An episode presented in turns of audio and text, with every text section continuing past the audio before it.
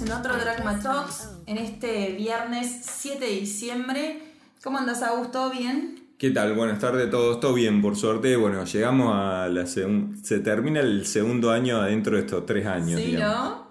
Qué impresionante. Se nos hizo largo este año. Estamos entrando en el último mes que creo que es clave no solo para finalizar el año, sino también para el que se nos viene, ¿no? Creo que tanto en Argentina como en el mundo estamos ahí, en momentos importantes.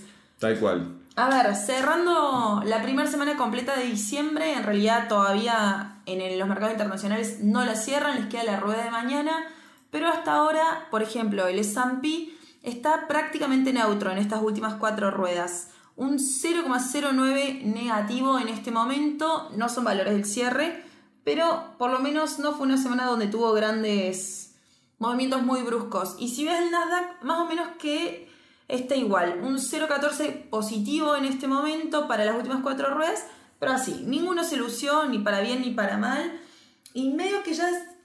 Lo que pasa es que venimos de un noviembre extremadamente bueno. Sí, lo comentamos en el podcast pasado, todo subió en noviembre, renta fija, renta variable, parece que lo único que se quedó rezagado fue el petróleo, ¿no? Bueno, pero la baja del barril, lo comentamos un poco esta semana con clientes, eh, fue el combustible, valga la redundancia, digamos, entre comillas, que alimentó al resto del mundo. Eh, Raíz, noviembre subió 12%, nada subió 10,8%, Plata subió 10,3%, bueno, el Tesoro, el ETF de bono el Tesoro Largo, el TLT subió 9,9%, índice el ETF Russell 2000 subió 9,2%. Entonces, eh, yo creo que hemos tenido un espectacular noviembre. Un noviembre en bonos, si uno mira el índice agregado, digamos, de Bloomberg, es el octavo mejor mes desde 1976 hasta acá. Eh, así que es una verdadera bomba, noviembre para los precios de los bonos. Exacto, creo que fue un poco lo que necesitaban las carteras antes de cerrar el año, ¿no? Antes de encauzar diciembre porque la parte de renta fija todavía algunos, había algunos inversores como con un sabor un poco amargo de que la recuperación no había sido lo que esperaban, ¿no? Entonces creo que noviembre le dio una revancha importante a la renta fija. Y bueno, eso se esperaba yo de hace tiempo, alguna recuperación en bonos.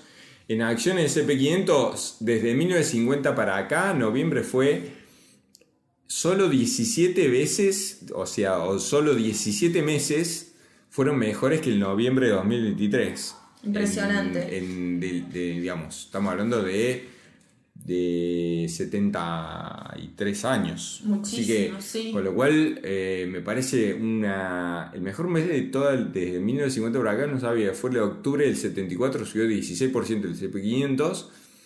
El segundo mejor mes fue enero del 87, 13,2% y abril del 20, 12,7%. Reciente fue ese tercer puesto, ahí fue reciente, 2020, post-COVID, digamos, en esa recuperación. Ah, o sea, no post-COVID, post-caída del mercado, porque el eh, COVID todavía estaba... Y te hago una consulta, ¿vos crees que esto va a seguir un poco en diciembre o que este rally de Santa Claus yo creía, en noviembre? Yo creo que puede haber un descanso, pero, pero debería de mantenerse quizá algo firme, digamos, los mercados. Bien. Lo que hablamos un poco en, virtud de esta especie de eh, exceso de confianza o que todo el mundo está pensando que las tasas ya llegaron a su punto máximo, yo ya empiezo a pensar de que, como algunos otros más, por, supuesto, eh, parece demasiado fácil esto. Entonces, todo está saliendo demasiado bien.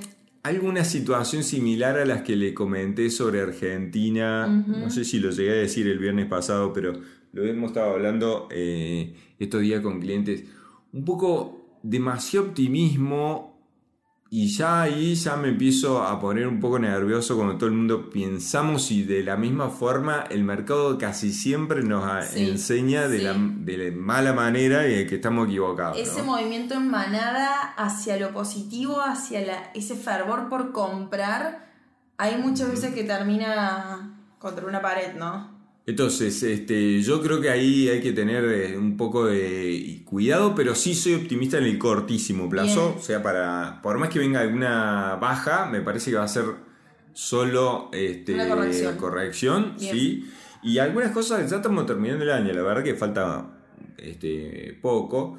y empiezan a salir los balances y, papers o, notas este, sobre eh, cómo fue el año y las cosas que resultaron algo un poco curiosas, ¿no? Y algunas de las que vi que me, que me parecían que están buenas para comentar, porque a veces nos perdemos vista, ¿no? Eh, si uno mira capitalización bursátil, sí. en 1990 todo el mercado estadounidense valía 2.8 billions.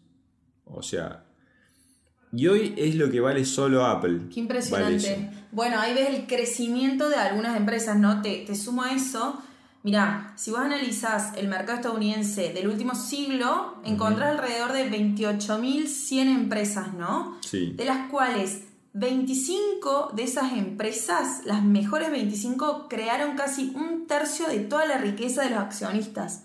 Para que vos veas cómo la concentración en algunos ciertos papeles, en algunas empresas, no es algo que surgió ahora con los siete fantásticos, con las tech, sino que si vos te vas en el tiempo, también se dio a lo largo de la historia, ¿no? Con lo cual eso nos dice que qué difícil que es administrar y el, hacer top picking porque elegir las compañías que van a andar bien no es para nada fácil, ¿no? O sea, tenés que haber elegido alguna de esas 25 o la mayor cantidad de esas 25 entre 28 mil o más, de compañías, ¿no? Y a su vez quedar, permanecer en el tiempo. Nosotros muchas veces lo comentamos, como a veces los mejores días del mercado, no importa la línea temporal que agarres, se dan en momentos de baja y son correcciones muy buenas. Entonces yo creo que se dan dos hechos ahí, elegir bien el papel y saber permanecer en el tiempo. Tal cual.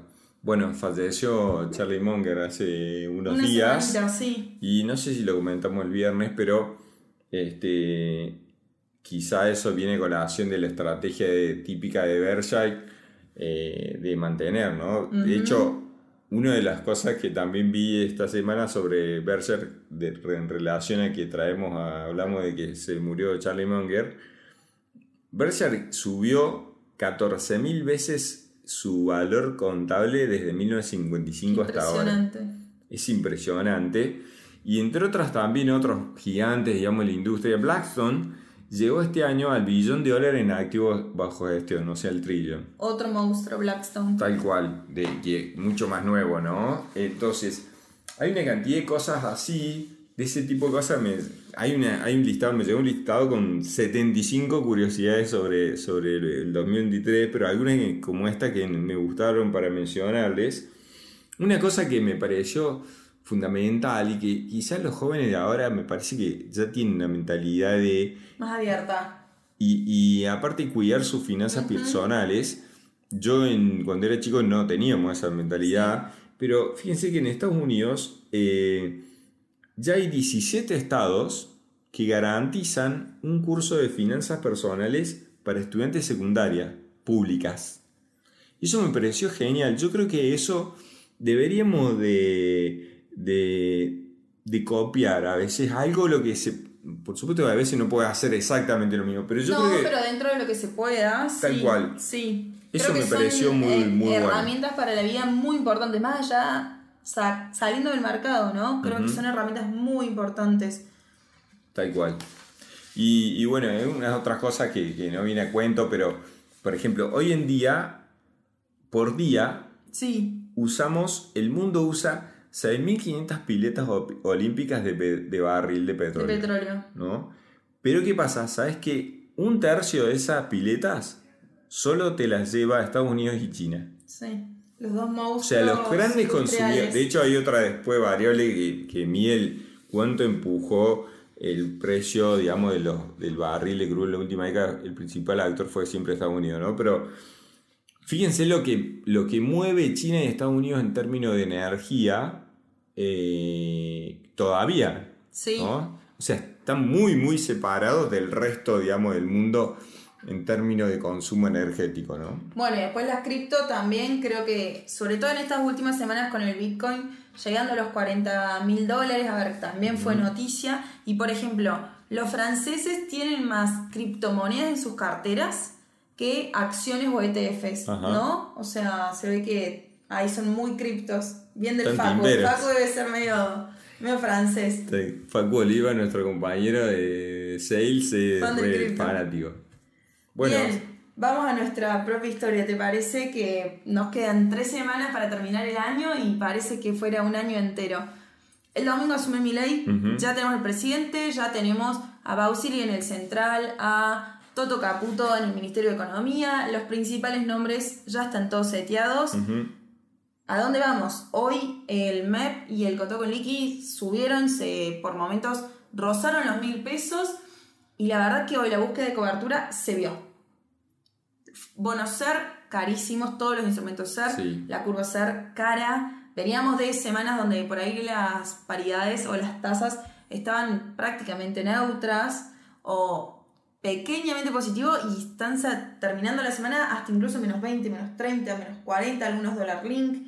Se ve una cobertura importante. Yo creo que como decía en una de la lista de estos días, la evaluación de arranque a 600, 700, un poco está priceada en los activos. Yo creo que sí. Este, hasta quizá un poquito pasados en algunos precios, quizá algunos más largos.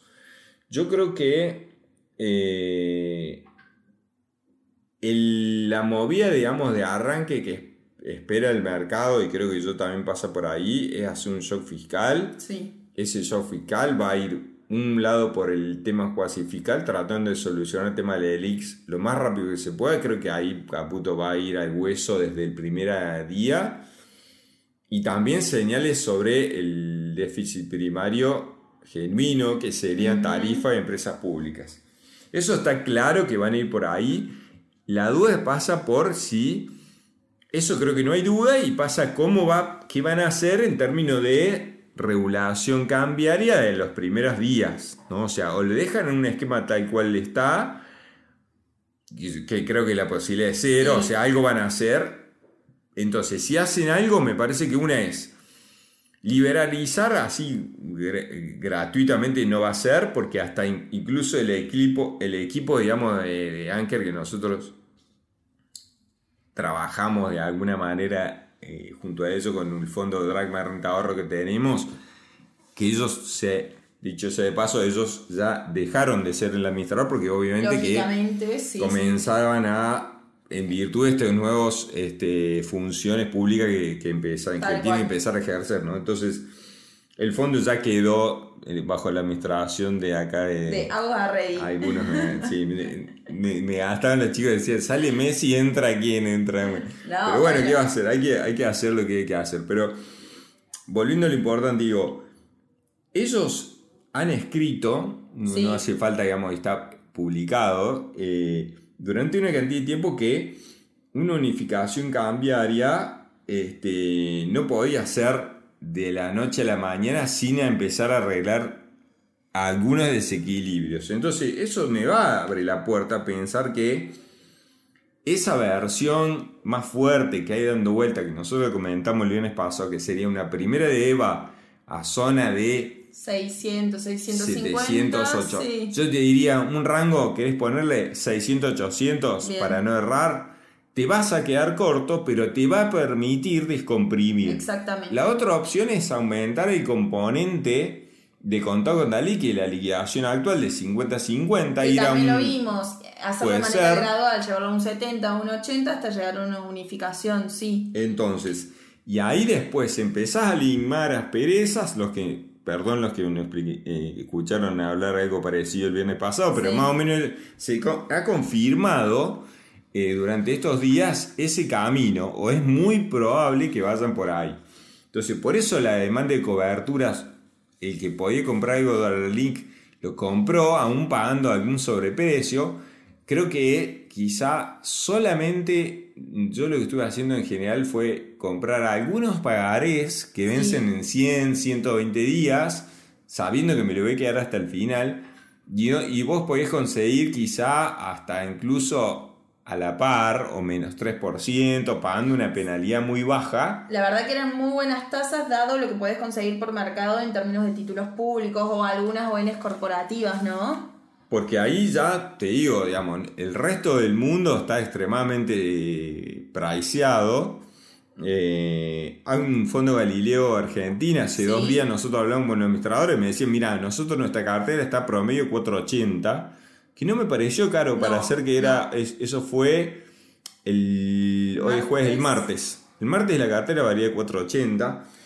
No me pareció caro en virtud de la cercanía, digamos, del posible evento. Hay que ver después para esa arma. Que incluso tuvimos esta semana por ahí algunos fondos que se vieron con mucha liquidez nuevamente, igual que eh, lo que fue previo a las elecciones. E incluso hoy algunos te tomaban suscripciones o rescates hasta cierta hora, habían achicado su rango, por una cuestión de que no querían terminar el día, cerrar el día con liquidez, que no fuera necesaria, querían tratar de alocar todo lo posible.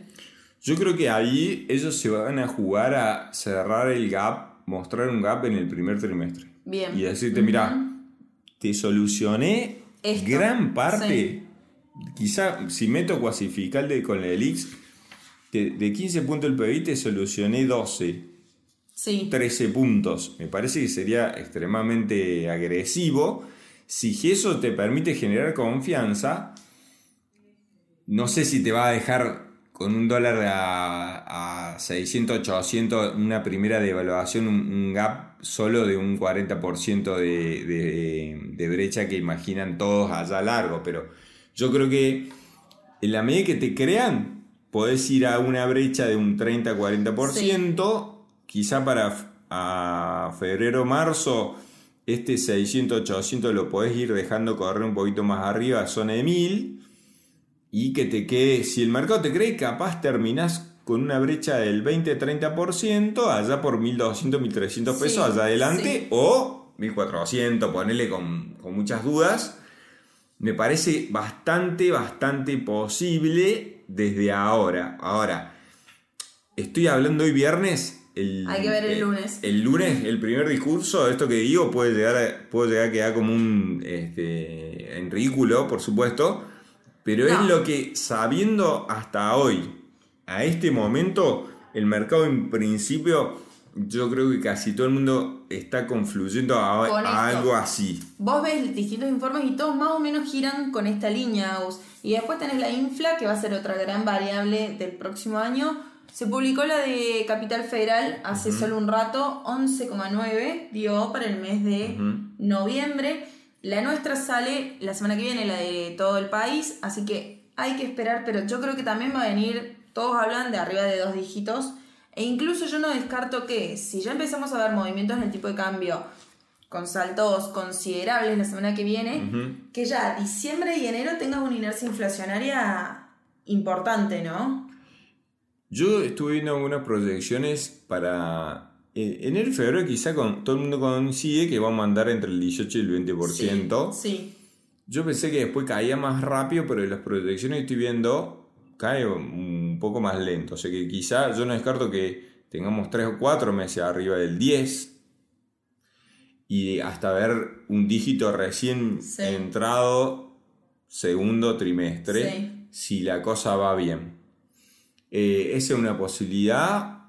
Ojalá que todo se vaya acomodando sin grandes problemas, porque esto, siempre lo, dijimos, tiene un componente, digamos, eh, de riesgo muy alto y donde vos algún error que cometas puede que, que no te, digamos, que te haga desbarrancar y automáticamente caes en una hiper o en un problema más grande. Y creo que lo que el próximo equipo económico va a tener un, a ver, un desafío muy grande volviendo a la 3500 al oficial, porque por ejemplo, mira, si a la 3500 lo llevan a niveles donde está el futuro de diciembre de ROFEX, diciembre de 2023, que más o menos ronda alrededor de los 770 pesos, con toda la base que tienen, a ver, todo lo que tienen indexado en A3500 en duales y dólar link, la capitalización va a rondar alrededor del 100% del stock de la base monetaria actual.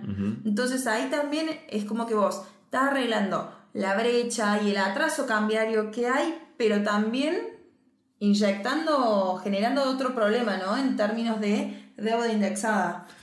Totalmente, y eso es un tema que yo vuelvo a dos cosas que dijimos el viernes. la demanda de dinero, lo que pase con la demanda de dinero a pesos va a ser fundamental. ¿Y cuánto estómago ¿Qué le vas a hacer a los bancos? Sí. Yo veo alguna euforia en acciones de banco, me parece un poco injustificada porque si algo van a tocar, van a hacer los bancos, si le dan, depende qué van a hacer con, esa, con todos esos fondos eh, que tienen los bancos que no van a estar más en la ELIX y, que hoy se están moviendo a pases, pero que también es 100% riesgo. Y también rumoreado. Entonces, eh, es una balanza, yo creo, muy difícil de equilibrar. Yo creo que por lo menos la ventaja, creo que en el, en, al, por lo menos en el sentir del mercado, hay una secuencialidad que está bien pensada, creo que, que no van a improvisar, tienen una hoja de ruta para hacer, para ejecutar lo que pasa es que nosotros no la conocemos, entonces adivinando es mucho más de incertidumbre y, es cuando nos podemos equivocar. Pero si yo, a partir de la semana que viene, cuando empiecen a bajar línea, creo que esa eh, previsión o ese plan de acción se empieza a mostrar y tiene alguna posibilidad de éxito, el mercado lo va a comprar de arranque y después iremos viendo, va a tener que ir demostrando, por supuesto con el correr de las semanas que tiene alguna eh, posibilidad de éxito. Yo creo que en la que hay un punto que es, si tienen plata fresca o no, eso va a determinar mucho cuánto es, necesites de aire a nivel tipo cambio, por ejemplo. Una cosa es si no tienen nada de financiamiento, otra cosa es si consiguen 3 mil millones, que habían dicho, una cosa es si consiguen 5, pueden ser 15, algunos dicen que van a conseguir 15 mil palos, sería muy bueno, me parece que no están ahora. Pero traería bastante aire, la verdad, sí. Sí, ni hablar, o sea, yo creo que sería otro país con 15.000 palos si lo, ah, si lo usan bien, pero creo que no está ahora dado eso. Pero si consiguen 2, 3 mil palos más alguna venia del FMI, creo que van a tratar de arreglar rápido ahí, porque ya demostraron hasta el otro lado, incluso algunos comentarios diciendo empezaremos a cero, no importa Caputo eh, la otra vez, porque tuvieron, el FMI tuvo algunos chipazos ahí con Caputo en su momento en relación a la intervención y al uso de las reservas. Yo creo que hoy también le conviene tanto a Caputo, a Milei y al FMI tirar todos para el mismo lado, ¿no? Entonces, bueno, yo creo que iremos viendo, esperemos que pasemos un fin de semana eh, largo, podemos descansar. La semana que viene ya tendremos para preocuparnos más que suficientemente, ¿no? Totalmente. Así que bueno, los esperamos el viernes que viene. El martes también vamos a tener nuestro call interno para el que se quiera sumar y veremos qué nos depara, qué nos depara el nuevo gobierno, ¿no? Vamos a ver, voy a tener que trabajar el lunes, entonces me está diciendo. Sí, perdón. este, no, no, pero algo vamos, vamos, aunque sea, vamos a charlar. No sé si voy a poder preparar algo porque eh, voy a viajar, pero bueno, la conexión va a estar. Ni hablar, vamos a charlar del nuevo presidente. Eh, sí, seguro eso. Que tengan muy lindo fin de semana y los esperamos el viernes que viene. Buen fin de semana para todos.